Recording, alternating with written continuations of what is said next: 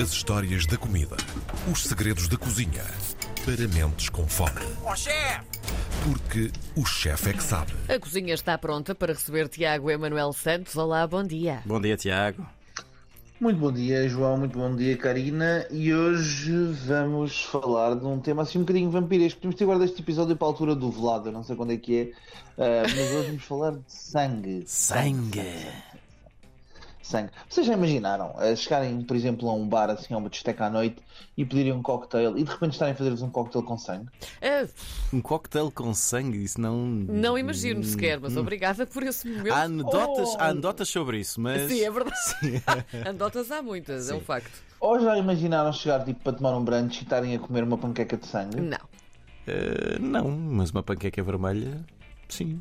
Mas Isso é porque vocês nunca foram ao norte da Europa, não é? A sério? O sangue é tra- exatamente, o sangue é tradicionalmente é muito consumido pelo mundo inteiro. O sangue é um alimento incrível ah, que ah, está radicalmente impregnado nas culturas todas do nosso país. E só associamos estas, estas no nosso país e da nossa, da nossa Europa, Uhum. ah, se nós associamos muitas vezes o sangue ah, e estas coisas mais excêntricas aos países asiáticos, Orem bem eh, e vejam bem, ouçam bem aquilo que nós temos para apresentar na nossa Europa. Ora bem, estive a fazer uma recolha sobre o que é que nós poderíamos cozinhar com sangue e é absolutamente extraordinário a forma como ele está disseminado por toda a gastronomia mundial e que existe em tudo. Desde as, eh, as, a svart sopa, por exemplo, comida na, na Suécia, uma sopa feita com sangue de ganso e fatias de pão eh, com um bocadinho de melaço de cana, eh, que parece-me muito bem. Há Cesarmina, uma sopa também feita com sangue de pato, que se tornou muito popular na Polónia e na Lituânia no século XVII, quando as pessoas estavam com muita fome, utilizando todas as vísceras com nabo, eh, até irmos até ao Nam Tok, uma sopa asiática tailandesa que se utiliza sangue cru para eh, finalizar a sopa um, e até algumas coisas eh, como o nosso incrível blood palt, que são os bolinhos de batata, tipo os nossos pastéis de bacalhau, Sim. mas com sangue de rena. Não sei se vos parece bem ou não, mas se calhar abríamos uma, uma relote com estas iguarias, visto que há tanto sangue a ser desperdiçado em Portugal.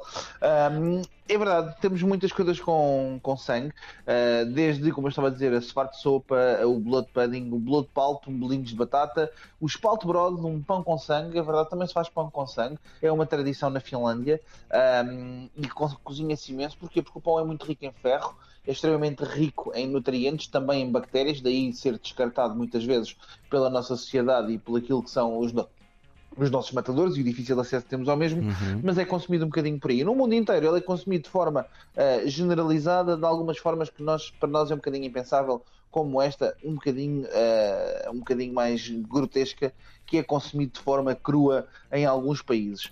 Mas ah, temos aqui um- um- uma, uma coisa muito interessante que é percebermos que de facto esta, esta ligação ah, do sangue está ligado primeiro ao aproveitamento daquilo que são as partes menos nobres do animal ou aquilo que é a matança, ah, que, tem, que tem de facto uma ligação muito importante naquilo que é o aproveitamento das pessoas e depois até de alguma criatividade. Ora, imaginem bem, se vocês forem à Tailândia e pedirem ah, tofu negro, imaginem o que é que vos vão dar.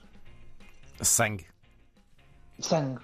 Exatamente, também conhecido como Shidofu. E o que é que se faz? O sangue dos animais é, é extraído quando, há- quando da morte dos animais, deixa-se coagular o sangue e o sangue fica muito gelatinoso. Eu não sei se vocês estiveram numa matança ou não, ou Já. se sabem o que é que acontece, Sim. mas fica mesmo tipo queijo fresco. É verdade. E então, depois pega-se nesse sangue, é cortado aos cubos pequeninos, como se fosse tofu, e é cozinhado tal, tal qual como um tofu qualquer com vegetais para ser servido. E não se Ah, desfaz todo na água, isso é que é fascinante.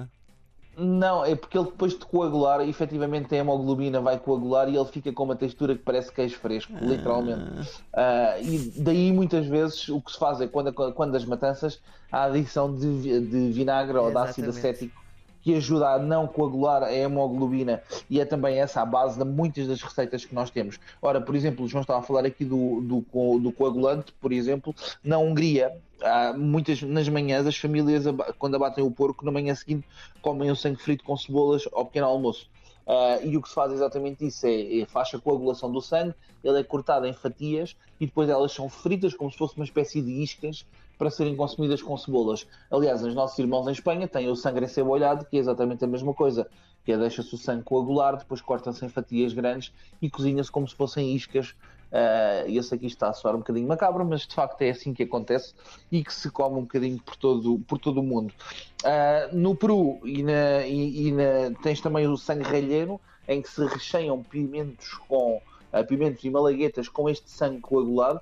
O que acontece é que se faz um bloco de sangue coagulado, ele é cozido, depois é ralado e depois de ser ralado, aí sim é, é recheado os nossos pimentos em Portugal temos a nossa cabidela, que nós achamos Sim. sempre que é muito única, não é? Que não há mais lado nenhum.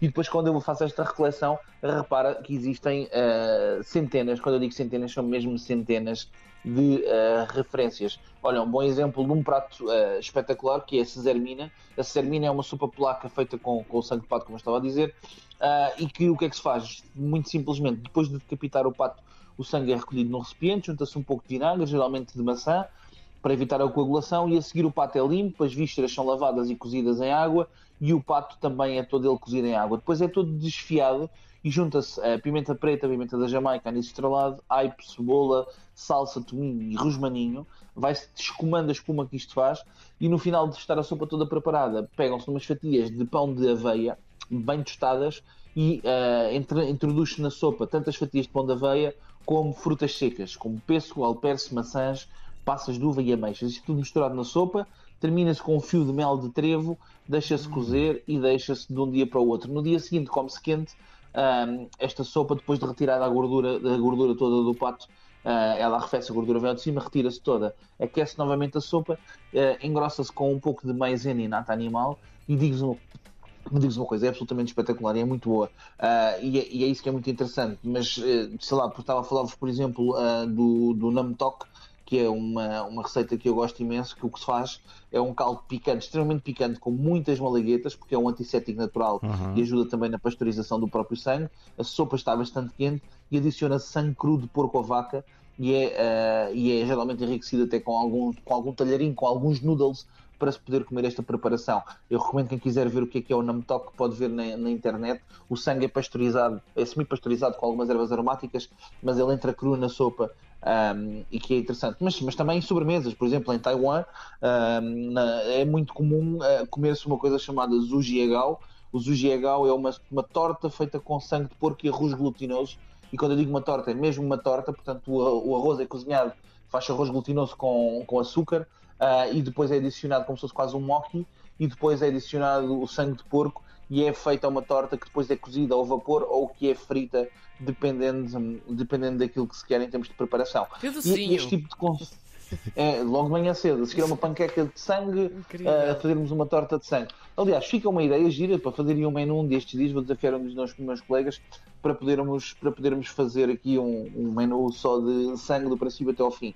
Mas não tens só isso, tens, por exemplo, na, na Índia, em Tamil Nadu, faz muito sangue frito de cordeiro uh, para o pequeno almoço e de manhã, acompanhado, acompanhado com ovos, às vezes acompanhado sozinho, como se fosse uh, uma guarnição, ou como, como nós comemos, por exemplo, uma manteiga ou, ou queijo numa, numa sanduíche, e aí já se chama ratan porial. Uh, e que é bastante, bastante temperado, com muitas malaguetas, com muito sal, com muito alho e gengibre.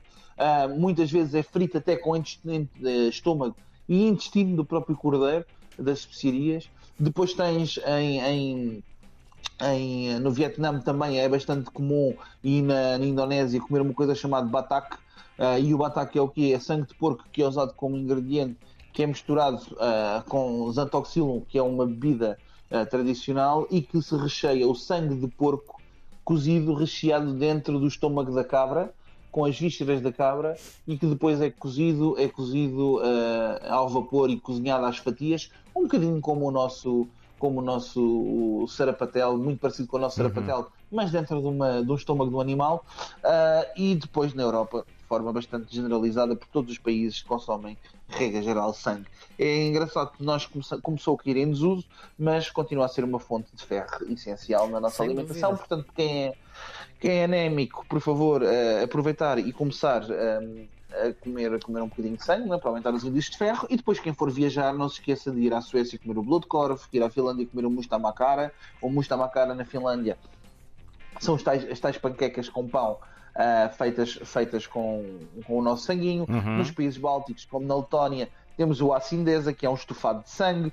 Na Estónia temos o Verimvorst, que é também um estofado de carnes de vísceras com, com sangue. Na Polónia temos o Kassanka, eh, na Alemanha temos o Bloodwurst, na Áustria temos o Blunzen, na Hungria temos o Verzurka, em Espanha temos a Morcilha Botifar, na Eslováquia a Jaternica, na Eslovénia a Kravica e podemos continuar por aqui fora. Já nem estamos a falar dos franceses com os Bodans, nem Portugal com a Cabidela. Portanto, o mundo é muito povoado de uma diversidade gigantesca na utilização do sangue na comida e sabemos que algumas coisas são estranhas, como esta sopa de sangue cru ou como coquetéis de bebida uh, crua. Isto porque, uh, no caso dos animais e nos, nos touros, e para a semana vamos ter um episódio sobre testículos, uh -huh. também vai ser muito interessante. Muito bem. Mas Bolas. o sangue é associado.